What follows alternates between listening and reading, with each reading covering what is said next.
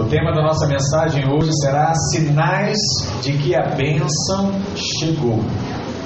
Pastor, quais são esses sinais? Como é que eu sei que eu estou sendo abençoado? Então vamos ler juntos Marcos capítulo 10, verso 28. Diz assim: Então Pedro começou a dizer-lhe: Eis que, eis que nós tudo deixamos e te seguimos. Tornou Jesus: Em verdade vos digo que ninguém há que tenha deixado casa, ou irmãos, ou irmãs, ou mãe, ou pai, ou filhos, ou campos, por amor de mim e por amor do Evangelho, que não receba já no presente, fala assim comigo, já no presente, o cêntuplo de casas, irmãos, irmãs, mães, filhos e campos, com perseguições, e no mundo por vir a vida eterna. Irmãos, eu estava lendo aqui agora e Deus me deu um insight aqui, mas ele fala assim: já no presente, o cêntuplo de casas. É, hoje né, eu vou estar mais um, mais um dia da, das últimos dias aí almoçando na casa do irmão. Então eu almocei no sábado, almocei no domingo, vou almoçar no dia. Já são três casas, daqui a pouco vou chegar às 100 já. É, já no presente aqui, o cêntuplo de casa, né? Ainda teve o Alexandre, né? é, tem mais. Já tem quatro aí, só na minha memória recente, irmãos. Memória, memória recente. Aí diz aqui, irmãos. Eu não tive irmão na minha infância, né? Depois até vim conhecer uma irmã por parte de pai mais à frente. Mas olha quantos irmãos Deus já me deu. Isso eu tenho certeza já tem mais de 100. Irmãs também. Mães, eu nem digo. Estava ontem num evento lá com, com o pastor Ricardo, com os pastores, e passei muito mal.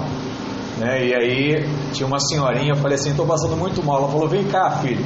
Pegou uma folha de boldo, esquentou com água e me deu. Eu falei assim, tá parecendo a minha mãe. Então Deus falou assim, já está aumentando o número de mães, né? Não só ela, como eu brinco aqui com a irmã Mariluz, também hoje não pôde estar presente conosco, mas são pessoas que me adotaram como filho de fato. Então eu tenho também mães, né? Filhos, olha quantos irmãos né, que Deus já tem acrescentado, filhos, que me chamam de fato de pai. Essa semana eu estava na célula e o Carlos ficou muito feliz, né? Porque a gente cantou um parabéns para ele, mandou um texto. Pô, você e o Camacho como pai também na minha vida e tal, isso aqui. Então, assim, os filhos também estão indo, né? E aí tem os campos, esse ainda estou experimentando deles. Mas talvez em prédio, foram prédios diferentes, mas ainda vai ter mais campos. Só está faltando essa outra parte aqui, nós vamos falar sobre ela, que são as perseguições, né? Mas no mundo por vir, aí sim, a vida eterna. Mas esse texto, irmãos, que nós acabamos de ler, acontece exatamente depois do diálogo de Jesus e o jovem rico. Lembra daquela passagem?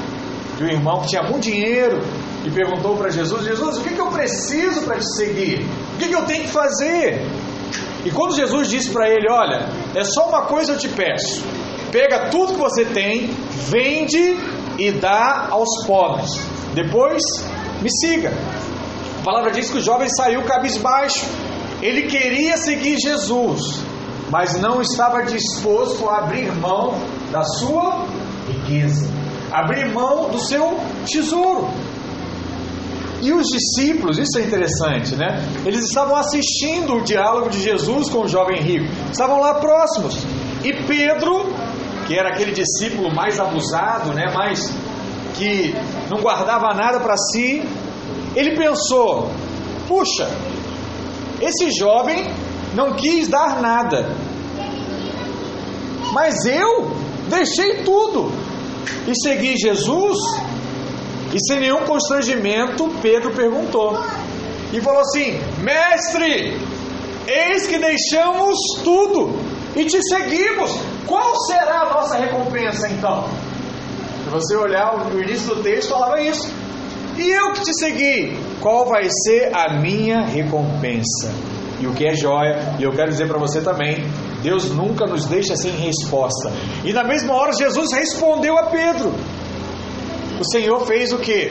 Questão de saciar a dúvida do seu discípulo. Ele disse o que? Sim, Pedro, existe uma recompensa para aqueles que deixam tudo e passam a seguir Jesus.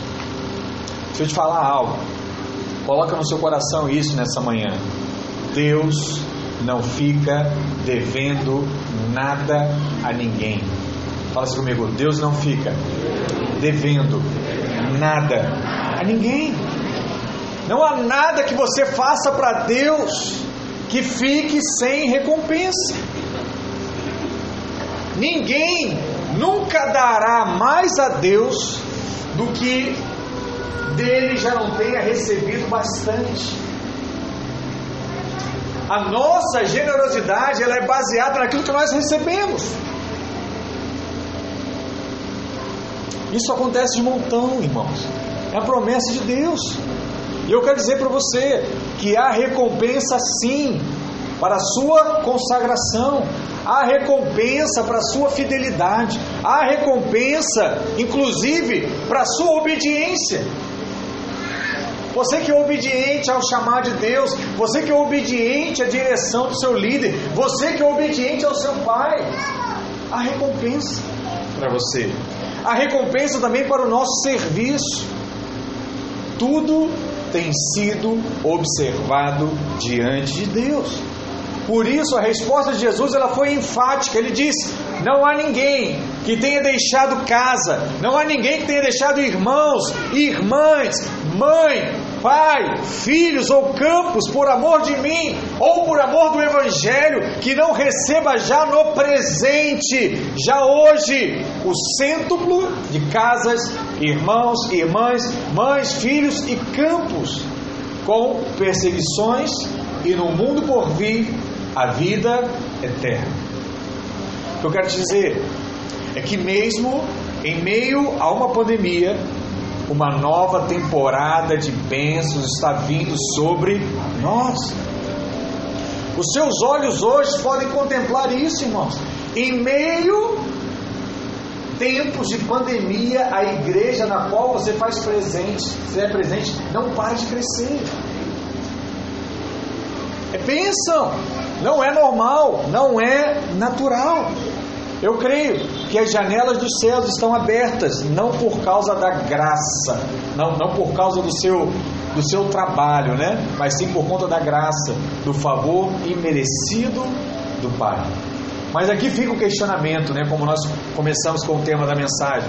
Pastor, então, como eu posso saber que a bênção de fato chegou na minha vida? Qual seria esse sinal? E eu quero te mostrar algumas coisas que vão chamar a sua atenção para que você perceba se a bênção já está na sua vida. O primeiro deles é que a bênção ela nunca vem sozinha. Quando você se relaciona com o Pai na base da obra consumada, não confiando em seu próprio merecimento, a Bíblia diz que os céus se alegram com você. Deus acha graça porque você está confiando somente nele. E porque estamos em Cristo, os céus já estão abertos sobre a nossa cabeça, sobre a nossa casa. E é maravilhoso ter essa santa expectativa de coisas positivas transbordando sobre nós, transbordando sobre o nosso coração, transbordando sobre os nossos sonhos. Mas eu gostaria de acrescentar algo que poucos ouviram ou que poucos gostariam de ouvir. Na verdade, eu quero te dar uma chave espiritual hoje. Você está pronto para isso, sim ou não? Eu quero dizer para você que as bênçãos nunca vêm sozinho. Ela sempre está acompanhada de uma outra palavra, sabe qual é? Perseguição. Quem é muito abençoado em algum momento será perseguido. Pastor, isso está na Bíblia? Sim, vamos ler de novo. Marcos 10, verso 29. Tornou Jesus, em verdade vos digo, que ninguém que há deixado casa, ou irmãos, ou irmãs, ou mãe, ou pai, ou filhos, ou campos por amor de mim e por amor do Evangelho, que não receba já no presente o, centro, de casas, irmãos, irmãs, mães, filhos e campos vírgula, com perseguições. Uau! O Senhor aqui, Ele prometeu uma bênção extraordinária, cem vezes mais como, como recompensa. Mas Ele acrescentou uma pequena palavra. Ele disse: Mas também terá perseguições. É como se ele tivesse colocado um asterisco. Aquelas promoções que você vê com a letra miudinha lá embaixo, um asterisco. É como se ele tivesse feito isso. Ele disse: Olha, eu vou te abençoar, mas junto com a bênção virá, sabe o que? Oposição, virá inveja, virá junto ciúme, virá junto a crítica, virá junto a perseguição. E aí, ainda assim, você vai querer a bênção? Ainda assim, você vai querer estar nessa posição? Deixa eu falar. Todos nós queremos ser abençoados. Todos nós queremos ver portas se abrindo. Todos nós queremos ver o nosso negócio rompendo. Todos nós queremos encontrar pessoas que sempre sonhamos, né? Mudar de casa, sabe? Mudar o carro. Todo mundo tem esse tipo de sonho. E o que é interessante é que Deus ele quer dar tudo isso para nós. Ele quer nos abençoar. Mas você deve se lembrar dessa chave espiritual. A bênção nunca vem sozinha. Nunca vem sozinha. Eu já ouvi pessoas dizendo que não recebiam mais de Deus porque não sabiam lidar com a bênção. Ah, pastor, ele ganhou um carro e agora ele não está mais na igreja, então assim, ele não sabe lidar com a bênção que ele recebeu e só encontra problemas. Mas eu creio que a questão maior não é saber lidar com a bênção, a questão maior é saber lidar com a perseguição. Perseguição. Isso acontece em todos os níveis, irmãos. Eu dei um exemplo financeiro, mas tem um exemplo da sua família. Você decide parar de fazer algo errado, a sua família vai fazer o que com você? Por que você não quer viver mais? Por que você não quer sair mais? Por que você agora só quer ir para o culto? Não pode ficar um final de semana com a gente? É assim ou não que a perseguição vem? Que bate a sua porta? É assim, irmãos. É um fato da vida. Nem todos vão comemorar as suas vitórias ou o seu sucesso. Nem todos os seus amigos ficarão felizes com a sua promoção. Nem todos os seus amigos ficarão felizes com o seu casamento restaurado. Nem todos os seus amigos ficarão felizes se os seus filhos começarem a dar certo na vida. Nem todos. Nem todos os parentes vão comemorar quando você mudar para uma casa mais nova, uma casa maior. Vão comemorar quando o seu negócio começar a prosperar. Quando você disser assim, ó, encontrei meu noivo, eu vou casar. Tem gente que não gosta, vai ficar chateado com isso. Porque o favor de Deus em sua vida vai despertar sempre, sabe o que? Inveja, ciúme, perseguição. Entende, irmãos? Eu não estou dizendo aqui trabalho em si. Porque se você sair de casa três da manhã, ir lá para um atacadão, comprar várias garrafas de água, pegar o gelo que você botou na geladeira lá, botar um isopor, ir para a rua e vender água, e ficar rico vendendo água, sabe o que, sabe que sua família vai dizer? Esse menino é muito trabalhador.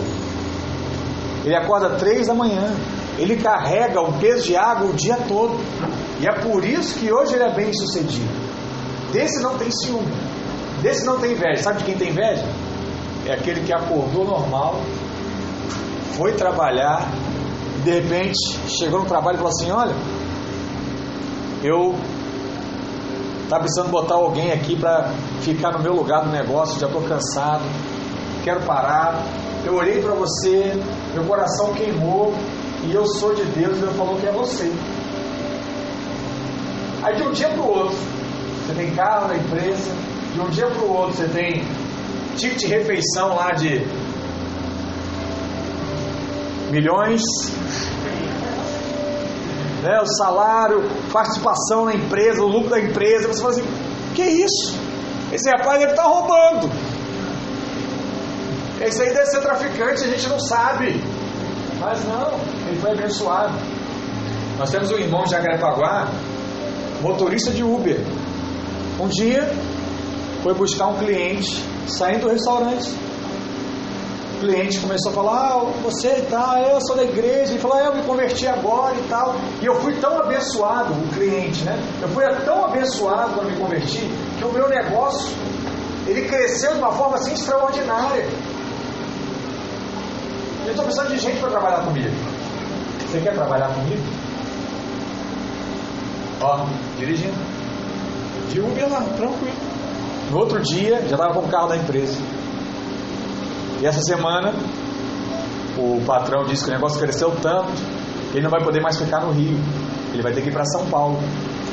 Aí precisava botar alguém para fazer a função dele, que esse chefe fazia no Rio. Sabe quem ele escolheu? O motorista do Uber. Um ano e meio, dois anos, irmãos. Olha a transformação que Deus fez na vida de um jovem. Qual é o nome disso? Favor. Mas talvez a família esteja olhando para tudo isso, os amigos que não sabem, esse aí não merece. É absurdo isso. Tem uma coisa errada. Algo está envolvido em tudo isso. Por quê, irmãos? Nem todo mundo está disposto a entender a bênção de Deus sobre a sua vida. Por isso eu quero dizer algo. Não fique chateado. Porque o problema não é você mas a bênção e o favor de Deus sobre a sua vida. Você simplesmente não pode ter bênção sem ter perseguição.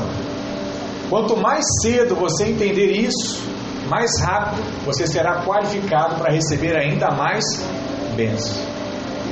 E se você quer ser abençoado em um nível maior, saiba que você será perseguido também em um nível ainda maior. E se você souber lidar corretamente com essa perseguição, então Deus vai entender que você está pronto. Porque sabe o que a palavra diz? Deus nunca nos dará algo além das nossas forças. Você não vai ser tentado pelo diabo além das suas forças. Então Deus, sabedor disso, Ele vai colocando uma limitação até a sua maturidade avançar e dizer assim: não, esse aí está pronto. Pode colocar pode liberar mais bênção sobre eles. Nós somos continuamente tentados a ficar ofendidos e chateados. Às vezes, em nosso meio, um líder me procura e fala assim: Pastor, eu estou chateado.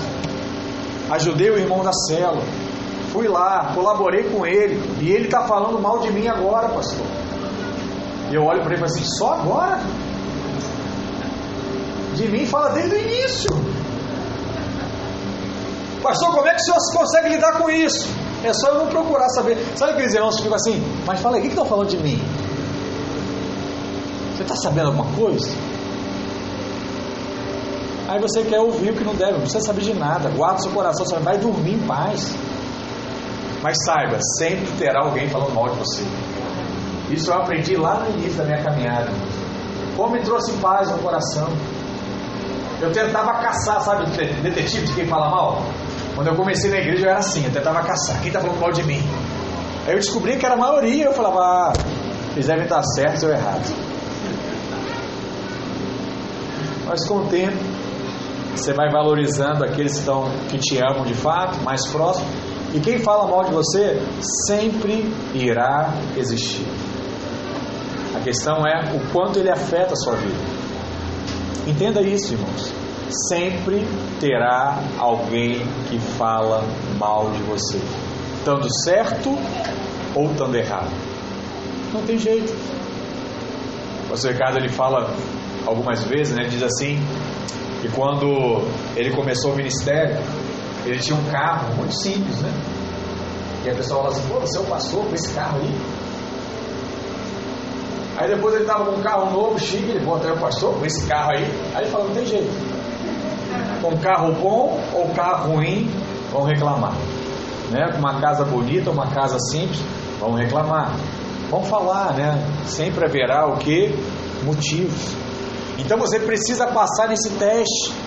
Que teste, pastor? Ignorar os insultos, ignorar o que as pessoas dizem, não prestar atenção nos críticos, né? Aqueles que tentam desacreditar tudo que você fala, né? Que tentam te caluniar, falar coisas que você não disse. Isso é muito ruim, irmãos. E a verdade é que eles não estariam falando se você não estivesse fazendo a diferença.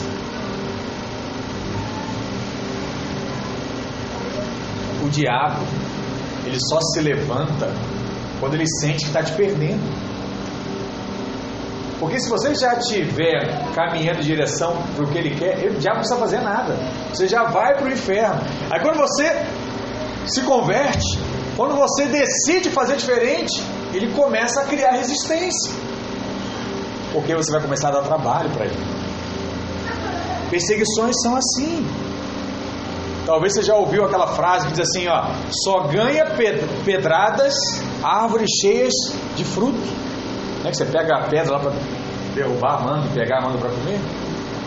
Só quem tem fruto. Isso aí não é um texto bíblico, mas faz toda, faz todo sentido.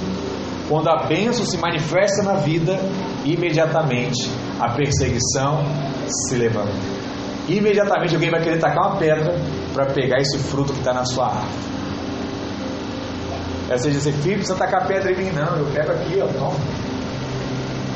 O que eu tenho, te dou. Não é assim que Jesus diz? O que eu tenho, te dou. Anda comigo. Vem cá conhecer o meu Deus. Assim como ele fez na minha vida, ele vai fazer na sua também. Essa é a pregação genuína do Evangelho de Deus. Amém? Então esse é o primeiro sinal. Segundo, a bênção testará nossos limites. Em Gênesis capítulo 26, lemos que houve uma grande seca nos dias de Isaac. E junto com a seca sempre vem uma grande onda de fome. Deus, porém, disse para Isaac: Isaac, não saia, permaneça nessa terra que eu vou te abençoar. Porque o primeiro sinal de uma crise é eu querer sair, né? sair do meu negócio, sair da vida que eu estava vivendo, sair da minha realidade, sair da minha igreja, sair da minha cidade. Crise desperta esse tipo de desejo na sua mente, né? Ah, eu estou com crise no meu casamento, eu vou sair do meu casamento, eu vou separar. Né? Por quê? Crise. Então, crise gera em você um sentimento de saída. Né? Eu gosto de brincar aqui com a questão que é, é febre no Rio né, e no Brasil, que é o futebol. Mas um time entra em crise, qual é a primeira coisa que diz? Tira o técnico. Tem que sair. Essa é a mentalidade que nós temos acerca de crise. Mas Deus falou: não, filho, continua. Eu vou te abençoar em meio a essa crise. A palavra diz que aquela, aquela região de Gênesis 20, 26 ela era controlada naquele momento pelos filisteus. E tudo parecia bem com os vizinhos amigáveis. Estava todo mundo tranquilo. Até que Isaac plantou naquela terra. Ele fez o que Deus havia dito para ele. Ele plantou. Então ele deu um passo de fé e semeou em meio a um tempo de seca. Isso não fazia o menor sentido. Sabe o que deve ter acontecido? O pessoal deve ter debochado dele. Isaac, você é bobo, rapaz. Estou plantando aí no deserto, vai dar nada. Gastando seu tempo aí com essas coisas de Deus, para quê, rapaz? Você ser bobo, vai aproveitar a vida, rapaz. É isso que nós ouvimos no início. Então imagina que o pessoal rindo dele, debochando dele. Mas aí a palavra diz que aconteceu algo extraordinário. Naquele mesmo ano que Isaac plantou, em tempo de seca, onde ninguém estava plantando, porque nada dava certo, a palavra diz que ele colheu cem vezes mais do que ele tinha plantado. Uau! Não é por acaso. Jesus disse que receberíamos cem vezes mais aquilo que semeamos na sua obra. Era o texto lá de Marcos, o cêntuplo. Cem vezes mais. Agora, deixa eu tentar te trazer a realidade do tamanho dessa bênção. A palavra diz que ele colheu em um ano o que os outros colhem em um século, em cem anos. Olha o tamanho da bênção de Isaac. No tempo de seca. Não era no tempo favorável, no tempo de seca. Meu Deus. Hoje, Nós vivemos em um tempo de crise, semelhante aos dias de Isaac. Eu creio que nós poderemos experimentar prosperidade, avanço, mesmo em tempo de pandemia. Eu falo para os irmãos, eu tenho aplicado meu coração, em breve vou testemunhar. Eu vou dizer para vocês que isso é possível, sabe? Em meio à pandemia, Deus ele pode te abençoar. Quando todos dizem que a economia está em crise, você pode ser surpreendido com uma colheita extraordinária. Bênção de Deus. Mas lembre-se, quando chegar a bênção, o que, que vem junto? Diga perseguição. Aconteceu isso com Isaac? Vamos ver aqui, Gênesis 26, verso 12.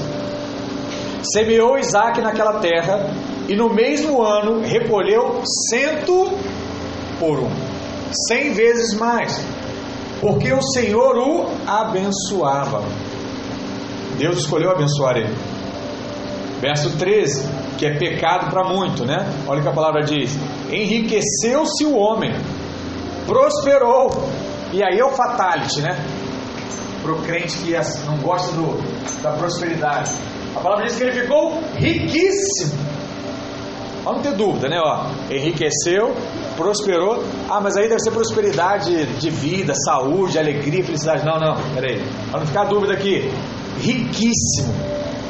Possuía ovelhas e bois e grande número de servos. Olha o empresário aí, né? Tenho, tinha vários ali. Fez o negócio crescer. De maneira que os filisteus lhe tinham o quê? Inveja.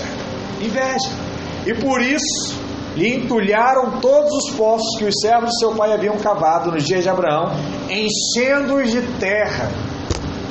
Felizes, né? Abençoados. Ah, eu estou com inveja, vou lá, vamos lá, fecha os, os poços todos. Isaac está com a vida muito boa, muito tranquila. Mas olha o que a palavra diz, eu quero chamar a atenção para você. No meio da fome, Isaac foi muito abençoado. Ele não foi abençoado, ele foi muito abençoado. Ele se tornou um homem rico e a sua riqueza continuou aumentando. Ele adquiriu grandes rebanhos de ovelhas, de gado e tinha muitos funcionários. Ele foi literalmente abençoado em abundância. No versículo 14 diz que os filisteus ficaram com inveja. Vou falar mais uma vez. Aonde tem favor de Deus, ali a inveja também se manifestará. Sempre. Não demora muito que a bênção comece a causar problemas. As pessoas ficam em crise. Eu não sei, a Bíblia não relata se os filisteus semearam e fracassaram na colheita, ou se nem mesmo eles tentaram plantar alguma coisa. O fato é que eles viram o favor na vida de Isaac. E isso mexe qualquer um. Aquele que não é de Deus, ele fica em crise quando vê o favor na vida do outro. Quando vê Deus abençoando a vida do outro de uma forma extraordinária. E os filisteus não tiveram problemas com Isaac enquanto ele estava sofrendo junto. Ninguém falava de Isaac quando ele também estava lá, passando pela crise, sem ter colheita, quando ele estava vivendo tempos de falta. Ninguém dizia nada. Mas assim que Deus o abençoou, assim que o negócio decolou, assim que ele começou a se destacar, todos se tornaram cheios de inveja e crítica. Eles pensaram que podiam impedir o favor de Deus sobre a vida de Isaac. Por isso resolveram tampar todos os poços. Fechou tudo. O que ele havia feito. Isso foi um grande teste para Isaac. E você também será testado até o seu limite quando a bênção chegar. E quais são esses testes? Eu quero mencionar os mesmos testes que Isaac viveu, para que você possa perceber o que Deus também quer trabalhar na sua vida. O primeiro teste, nós vamos chamar aqui do teste de Ezequiel. Em Gênesis 26, verso 16, o rei dos filisteus disse a Isaac: Você se tornou muito rico, Você se tornou muito poderoso para nós. Você tem que se mudar para um outro lugar. Porque está muito diferente a sua realidade para a realidade do restante do, do povo. Nessa hora, Isaac poderia ter perguntado o seguinte: Não vou embora. Isso aqui é minha propriedade, eu paguei por isso. Eu fiz por onde? Ele podia o quê? Bater de frente. Podia ter começado um conflito, uma guerra.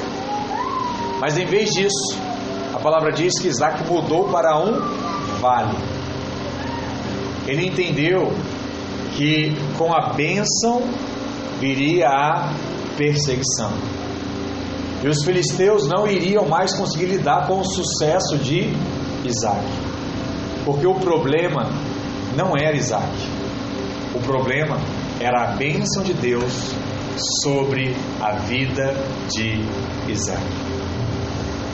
A palavra diz que depois de se separar de Abimeleque, Isaac mudou-se para Gerar. Mas o problema da inveja continuou, mesmo ele estando agora em uma outra terra. Isaac voltou a cavar poços. E o primeiro poço que ele cavou, ele chamou de Ezeque, que quer dizer contenda. O original da palavra Ezeque quer dizer o que? Contenda, briga. E o povo, o poço, na verdade, era de água nascente ou água viva, como diz no original. E é interessante que os filisteus disseram que o poço era deles. Guarda mais um princípio aí no seu coração. Quando nós entramos em um mover de Deus, sempre haverá aqueles que dirão que aquilo não é nosso, mas que aquele mover pertence a eles. Que você só tem o que tem por causa deles.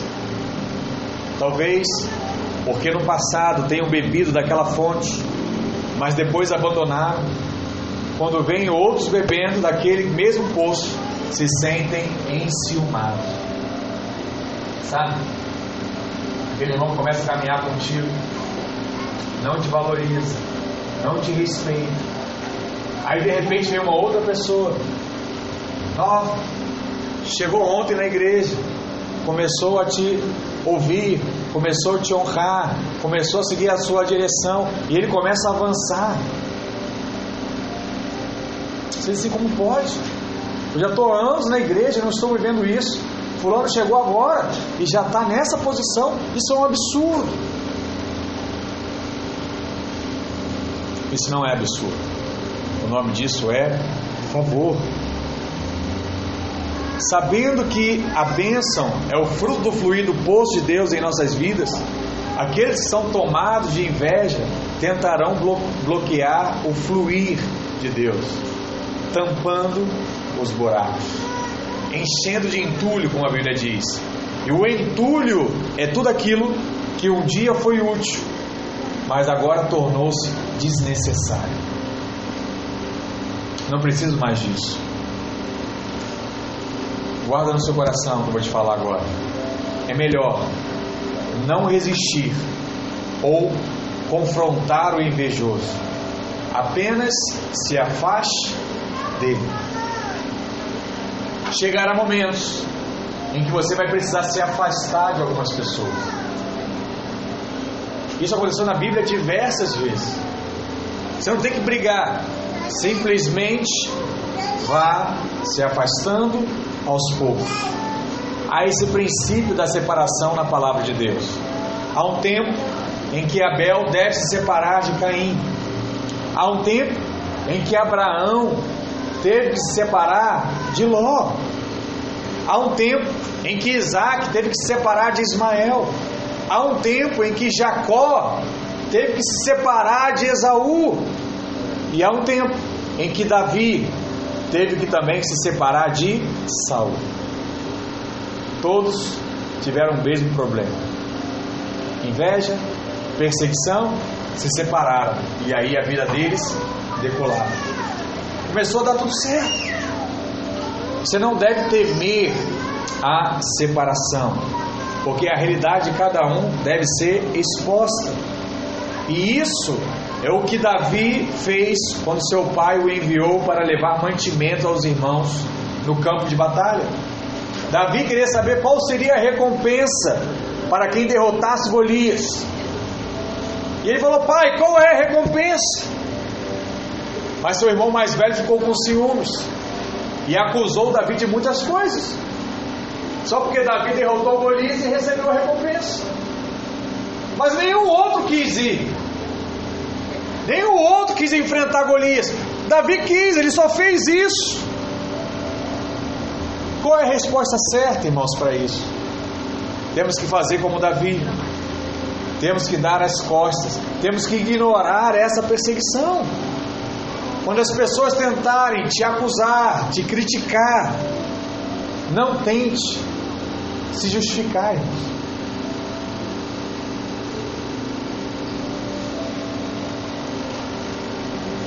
É impressionante como isso resolve problemas.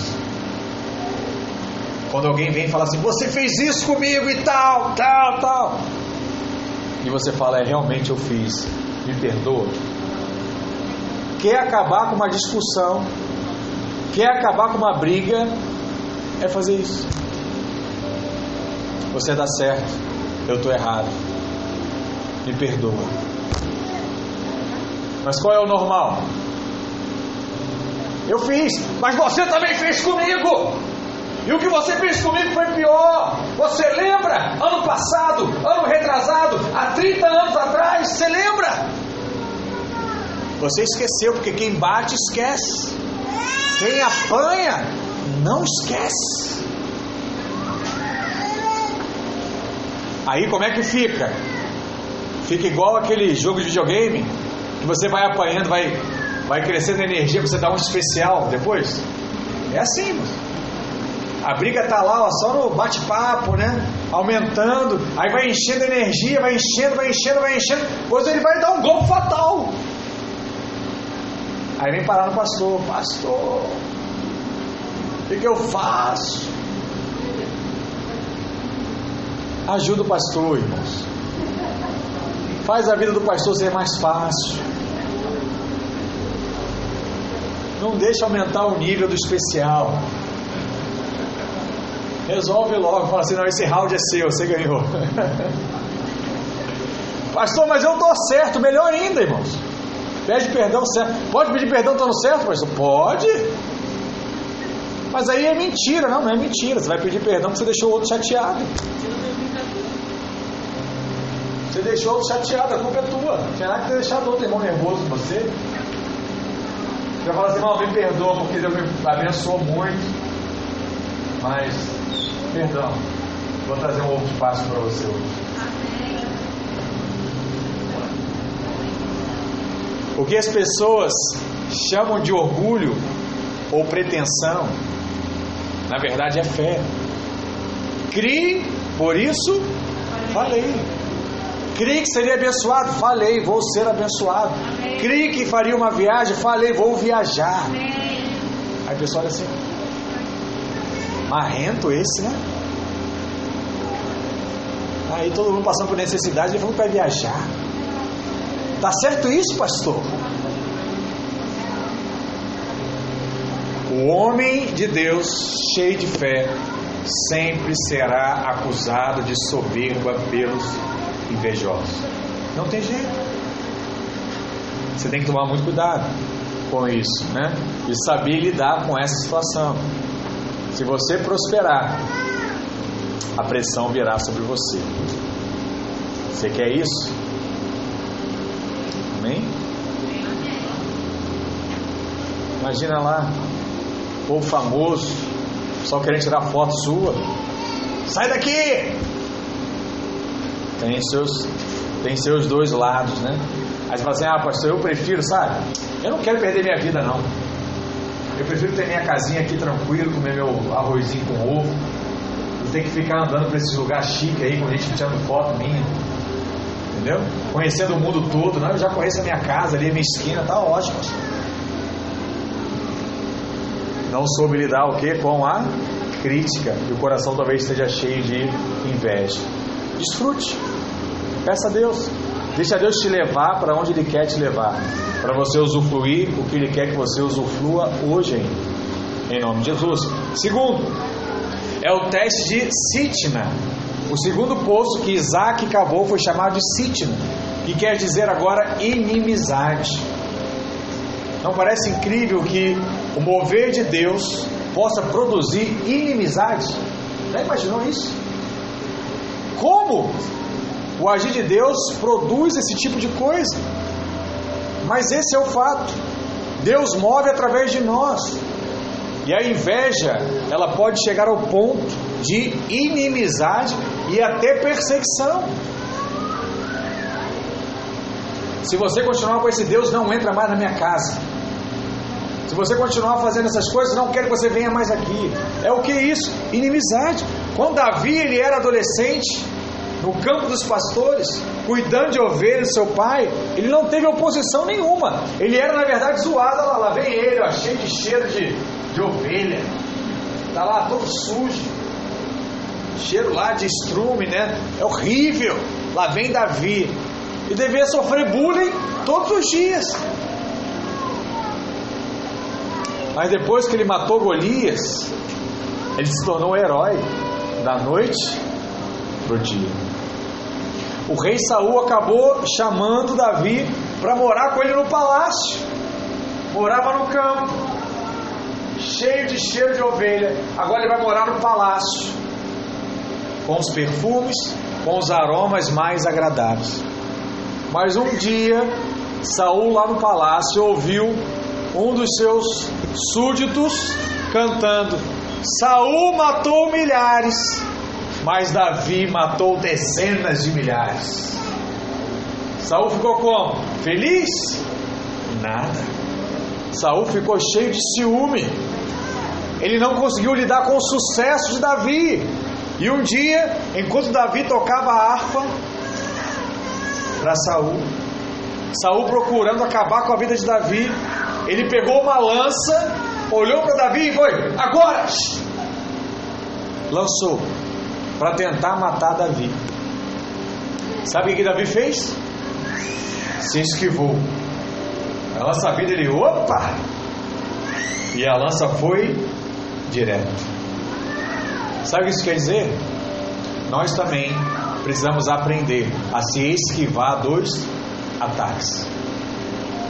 A grande arte não é devolver o golpe. A grande arte é se esquivar dos golpes. Esse vai vencer as batalhas. Esse vai vencer as guerras.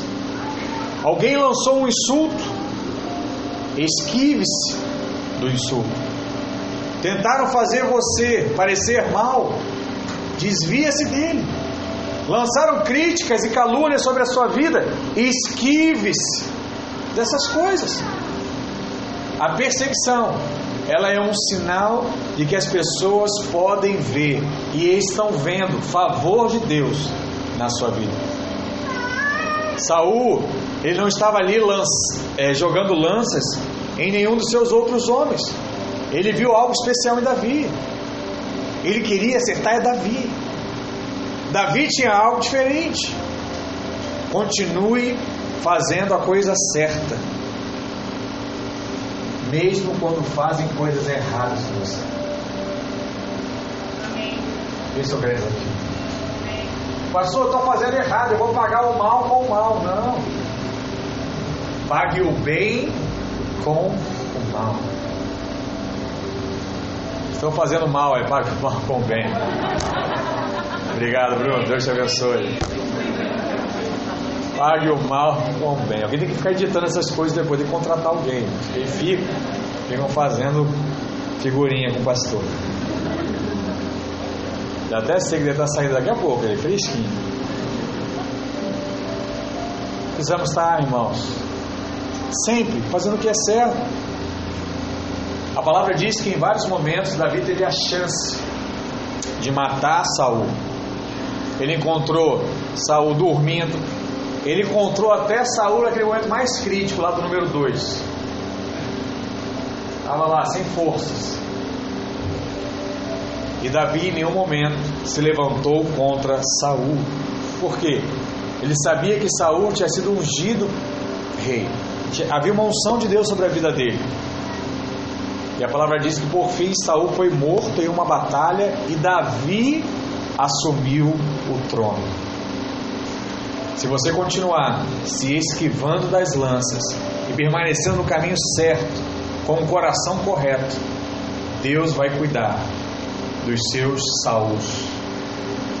Deus vai cuidar dos seus perseguidores. Deus vai cuidar daqueles que falam mal de você. Você tem que chegar a um ponto que não se sinta mais atingido pela perseguição. Não se incomode mais com a inveja. Não se ofenda mais com a mentira que disseram e não percam sono. Porque alguém está lançando as flechas sobre a sua vida. Quando esse tempo chegar, você vai estar pronto para seguir o propósito que Deus tem para você, porque ninguém pode impedir o que Deus decidiu fazer na sua vida. Nada nem ninguém. Eles verão a bênção de Deus na sua vida. Mas aí vem o terceiro teste, que é o teste de Reobote, que seria aqui o terceiro poço que Isaac cavou. Ele chamou de Reobote, que significa o que? Amplidão, um grande espaço. E no terceiro poço já não havia mais contendas, porque agora era notório a bênção de Deus sobre a vida de Isaac. Eu quero dizer que nós também teremos essa experiência em algum momento. Haverá um momento em que o mover de Deus será tão inquestionável que todos terão que reconhecer que Deus está conosco. Que não adianta falar mal, porque quanto mais fala mal, mais cresce. Quanto mais fala mal, mais prospera. Quanto mais fala mal, mais é abençoado. Aí uma hora ele para. E quando nós mantemos o nosso coração correto, nós vamos rejeitar o que? A raiva, o rancor, a mágoa. E aí você está qualificado para um novo nível de favor. E esse lugar será mais amplo, mais espaçoso.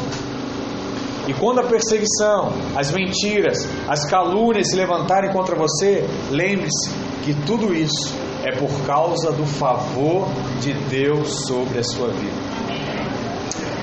Sabe aquele dia que você ia deitar e falar assim, cara, eu não consigo dormir hoje, estou chorando. Descobri que fulano de tal está falando isso, isso de mim. Nessa hora você vai falar assim, aleluia, glória a Deus, se alguém está falando de mim, é porque Deus está me favorecendo. E essas pessoas já estão vendo isso. Eu não vou ficar triste, eu vou ficar feliz. Porque a bênção de Deus está sobre mim. Esse é o caminho. Com grande favor, vem grandes opositores. Com grande abundância, vem grande inveja. Com grande bênção, vem grande perseguição. E aí, você quer mais bênção para sua vida, sim ou não? Amém. Pai, vou orar. Me dê um grande favor. Me dê uma grande influência. Me dê grandes ideias. Talvez essa é a oração de muitos, né? Me abençoa nesse negócio. Me abençoa nesse relacionamento. Eu quero te dar uma dica. Você vai orar sim. Mas você vai fazer um complemento para sua oração. Você vai dizer assim: Deus, me dá tudo isso, mas me sustenta no dia da perseguição. Me faz dormir quando eu descobri que as pessoas mais próximas falam mal de mim. Não me permita perder o coração. Quando eu descobri que o meu melhor amigo fez algo contra a minha vida. Porque isso é um sinal da bênção. A medida da bênção será também a medida da perseguição. Não é por acaso Isaac experimentou uma das maiores bênçãos da sua vida, porque muito foi perseguido. Esse é um exemplo. Você pode encontrar diversos na Bíblia: Jesus, José, Abel. Quantos não são exemplos? de pessoas que foram abençoadas e por conta da bênção de Deus foram perseguidas. Tentaram o mal, tentaram matar essas pessoas. Guarde isso. Se alguém está te perseguindo hoje, esse é um sinal que Deus está abençoando a sua vida nesses dias. Em nome de Jesus. E quarto, é o teste de Berseba. A partir lá do capítulo 26, verso 28, a palavra de Deus diz que Abimeleque, o rei dos filisteus, reconheceu que o favor e a bênção de Deus estavam sobre a vida de Isaac. E por isso fizeram as pazes. Falaram assim: olha, né, o ditado diz não consegue contra ele, se junte-se a ele. Abimeleque aplicou isso. Tentei tudo contra Isaac, não consegui. Então agora eu vou fazer as pazes com ele. Fizeram uma aliança. E depois disso, os servos de Isaac encontraram um poço em Berseba. Ele deu esse nome, Berseba, que significa aliança ou juramento. Isso aqui é um grande sinal para nós, porque o alvo final de Deus é que todos reconheçam a bênção de Deus na sua vida. Daqui a um tempo, o seu opositor, opositor, aquele que faz calúnia contra você, ele irá reconhecer que é a bênção de Deus está sobre a sua vida. E ele virá para fazer as pazes com você. Não tem jeito. Quando eles reconhecerem que precisamos nos abrir, eles também se abrirão para nós. E aí, nessa hora, o favor de Deus, além de você, vai passar para a vida dessa pessoa e caminha com você também. Com essa pessoa que está próxima de você também. Eu acredito que Deus está prestes a liberar maiores bênçãos, maior influência, maiores recursos, favor que você nunca viu. Mas que para isso aconteça, você tem que ser capaz de lidar com a bênção. Você tem que chegar ao ponto de dizer assim: olha, eu não me incomodo mais com nenhum tipo de acusação. Eu sou o que sou, eu vou continuar fazendo o que Deus me chamou, não importa o que fale de mim. E eu creio que em algum momento Deus irá fazer algo de extraordinário na sua vida. Quer ver um grande sinal disso? Acho que todos aqui já passaram. Quando você se converteu literalmente para Deus, a sua família deve ter dito isso para você. Para com isso, rapaz. Você pode ir para a igreja, mas não precisa ser fanático. Você não precisa dar o dízimo. Você não precisa estar todo domingo no culto. Você tem a sua família. Eu acho que todo mundo já passou por isso. Mas sabe qual é o Berseba para esse exemplo da sua família? É quando alguém está passando por uma enfermidade, alguém está passando por um problema, aí chega no grupo da família e fala assim: chama lá a Kátia para orar, chama lá o Gabriel para fazer uma visita. Sabe quando um tio está brigando com o outro, quando um primo está sem falar com o outro, chama lá o Luan para conversar com eles. O Luan eles ouvem. Sabe isso? É o reconhecimento. E esse reconhecimento só existe porque você não brigou quando eles falaram mal de você. Você só fez o quê? Você esquivou. Fizeram algo para você, opa, peraí, você não vai machucar, né? Você não precisa apanhar, você não precisa sofrer, é só se esquiva. Em algum momento, as pessoas vão reconhecer a bênção e o favor sobre a sua vida. E aí é o êxtase. Você chegou no ponto onde Deus queria, naquela área da sua vida. E Deus quer te levantar para isso. A palavra diz que Ele faria de nós reis e sacerdotes. Rei para dar direção e sacerdote para prover tudo que é necessário para uma vida. Então eu creio que alguém vai te procurar e falar assim: Alexandre, o que, que eu faço? Preciso tomar uma decisão na minha vida, eu estou inseguro. Ah, eu vou lá falar com o Alexandre. Reconhece como rei, reconhece como alguém que tem uma palavra do alto. Entende o que eu estou falando? Vai chegar esse momento na sua vida e você vai vivenciar isso. Aquele que mais falava mal de você vai se tornar um dos seus melhores amigos. Só que ele era acima de você, ele era igual. Agora ele vai te reconhecer como um rei e um sacerdote, como um embaixador de Cristo. Porque contra fatos, eu vou mudar aqui, contra favor, não tem argumento. Vai falar o que? Eu estou vendo fruto, eu estou vendo resultado. O casamento dele era uma destruição, era briga todo dia. Mudou. Que, que eu vou falar? Por favor, tá. Os pais não podiam dar nada para o filho, não tinha recurso. Olha o filho sendo bem sucedido. Não estudou na melhor escola, não teve a melhor orientação, mas está bem hoje. Favor. Favor de Deus. Não tem jeito, irmãos. Deus vai te empurrar para lugares cada vez mais elevados. Eu não tenho dúvida disso. Meus olhos verão. As pessoas que estão à sua volta verão. E todos nós iremos testemunhar das bênçãos de Deus sobre a nossa vida. E no meio de uma pandemia, contra todas as probabilidades, a Escritura diz que a sua colheita foi tremenda, cem vezes mais do que aquilo que ele havia plantado. Se parasse aí, já seria ótimo. Mas com a bênção veio a perseguição. Os filisteus se encheram de inveja. Seria muito bom, irmãos, receber a bênção e os elogios. Parabéns, que bom. Mas não é assim que acontece. Na verdade, quando você recebe uma grande bênção, logo vem a perseguição, logo vem as mentiras.